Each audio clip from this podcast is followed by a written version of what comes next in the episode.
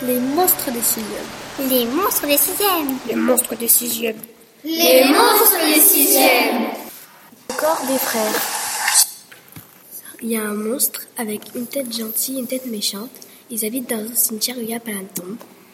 Et un jour, ils ne se supportent vraiment plus et ils décident de se séparer car ils ne se supportent vraiment plus. Donc, ils décident de trouver quelqu'un dans le cimetière qui se promène pour aller poser des fleurs, lui découper la tête et découper la tête méchante pour la recoudre ensuite sur le corps de la personne. Mais ça ne fonctionne pas car le gentil ne sait pas coudre.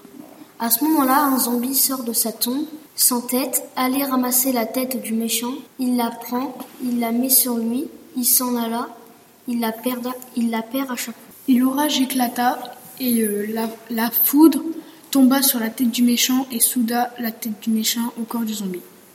Trois mois plus tard, le méchant décide de partir en vacances au camping paradis et le gentil décide de fonder une famille en ville.